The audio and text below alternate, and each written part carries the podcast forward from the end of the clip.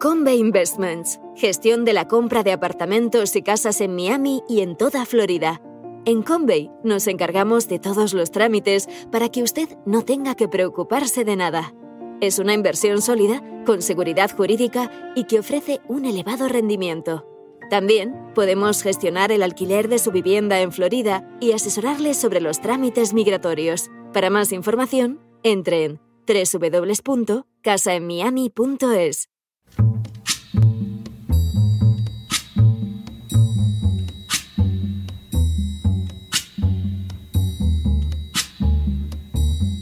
La voz con César Vidal, desde el exilio. When the night has come and the land is dark and the moon is the only light we'll see. No, I won't be afraid. Oh, I won't be afraid just as long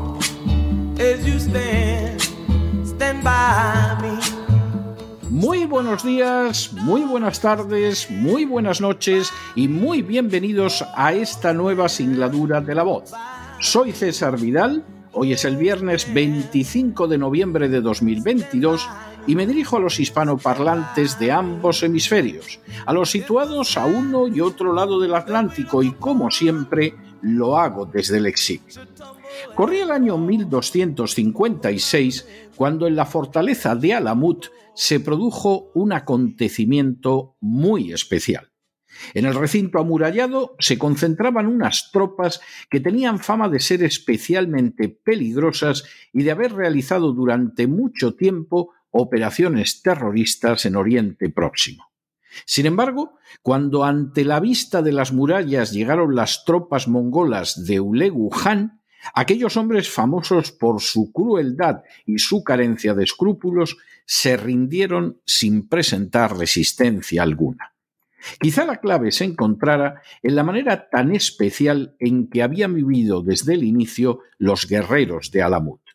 Reclutados tiempo atrás por Hassan y Sabah, el famoso viejo de la montaña, los guerreros de Alamut eran mantenidos en obediencia absoluta gracias al consumo de hashish, hasta tal punto que la palabra hashashin, es decir, seguidores del hashish como eran conocidos, acabó dando lugar al término asesino que en las lenguas occidentales define no a los que consumen hashish, sino aquellos que perpetran homicidios con alevosía o premeditación, como los perpetraban los habitantes de la fortaleza de Alamut.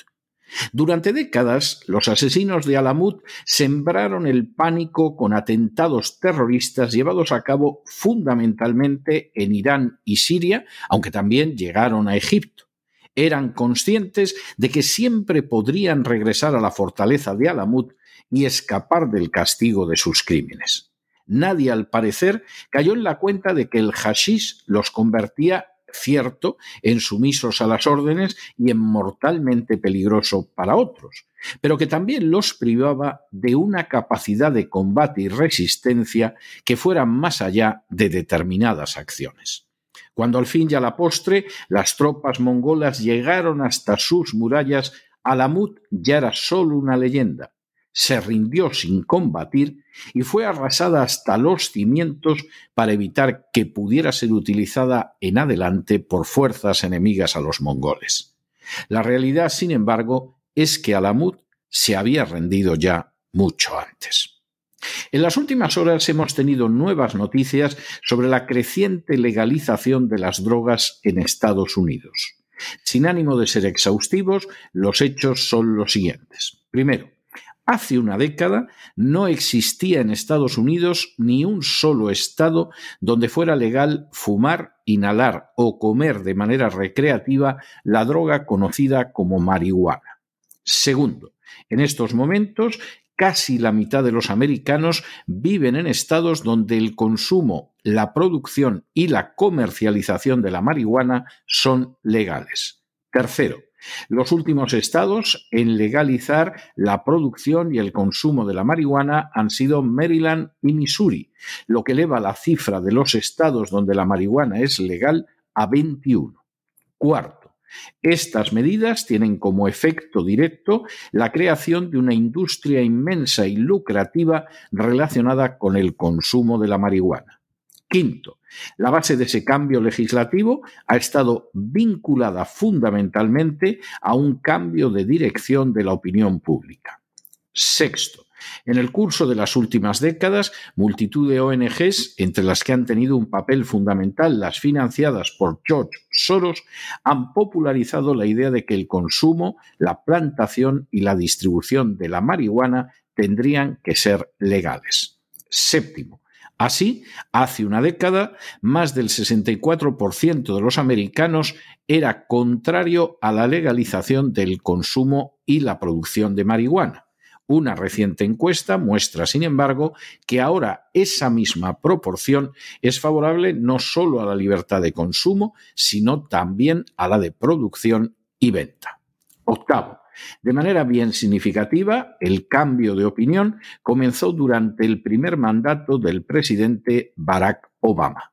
Noveno, Así, en el año 2012, Colorado y Washington procedieron a legalizar el consumo, la fabricación y la venta de marihuana. Décimo. A día de hoy, esa posición se ha ido extendiendo por los estados demócratas, pero ha alcanzado también algunos estados republicanos como Alaska, Montana y Missouri un décimo. De forma bien reveladora, de los 21 estados donde la marihuana es legal, en 14 se llegó a esa situación gracias a un referéndum. En algún caso, como el de Dakota del Sur, el referéndum fue invalidado en los tribunales por el gobernador Christine Noem del Partido Republicano. Duodécimo. En la actualidad, Biden está resultando un factor de ayuda a la expansión de la marihuana al manifestar que se opone a encarcelar a sus usuarios y al indultar a millares de presos encarcelados en virtud de la ley federal que la prohíbe. Décimo tercero. La visión de Biden ha sido criticada, sin embargo, por The Economist al considerar que resulta demasiado moderada y que tendría que incluir la legalización de la fabricación y la comercialización de la cocaína, un extremo también defendido por el presidente de Colombia. Décimo cuarto.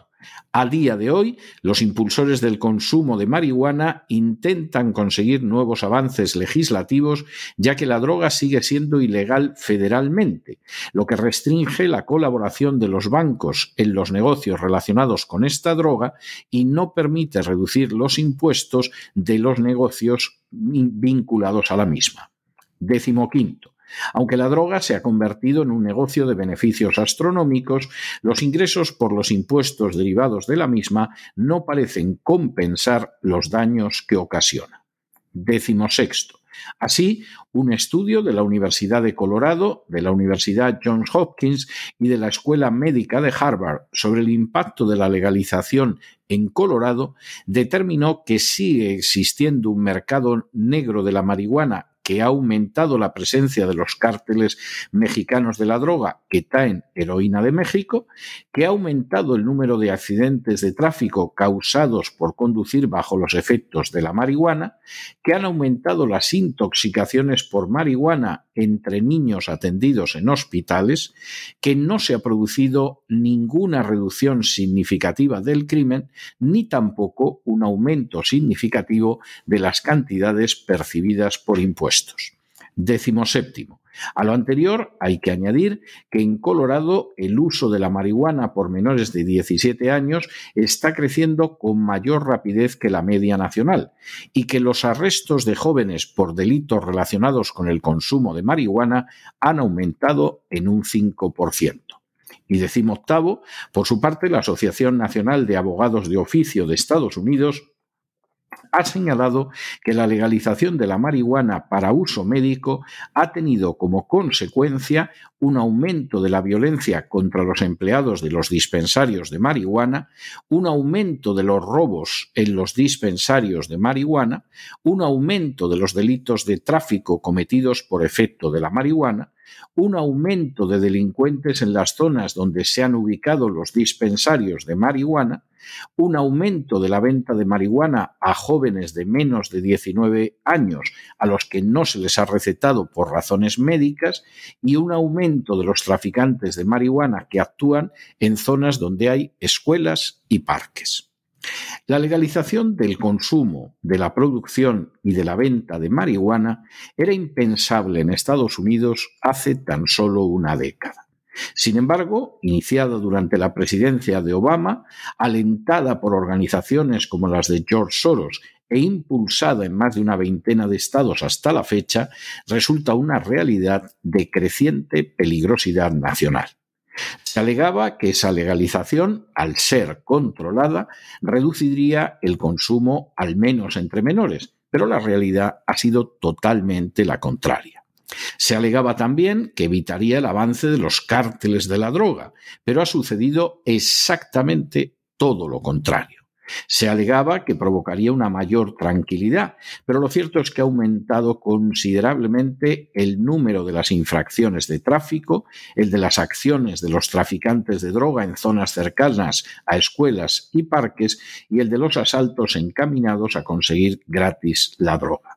Se alegaba finalmente que aumentaría los ingresos fiscales de los estados cuando la realidad es que estos ya se ven absorbidos por el coste de la inseguridad vial, la vigilancia policial y el consumo sanitario derivados de esta política hacia la marihuana.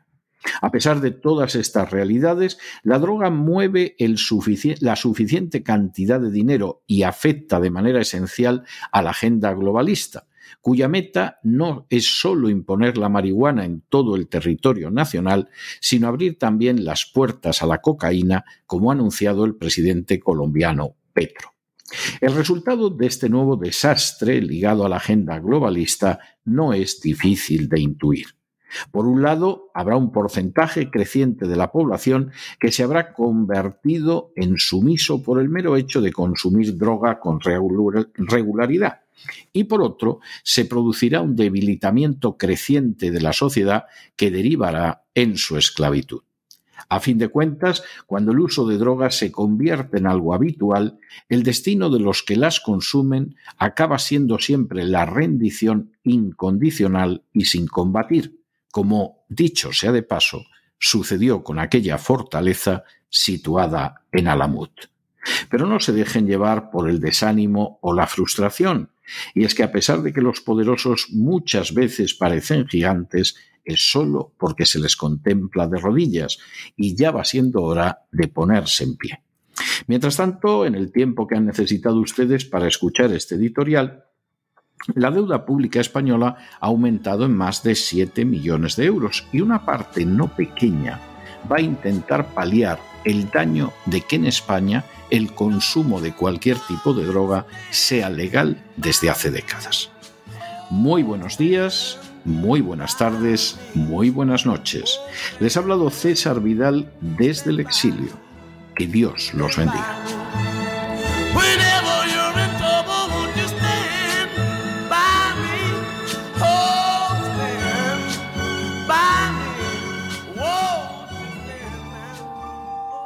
Esta sección está patrocinada por crowdfunding con el siguiente mensaje.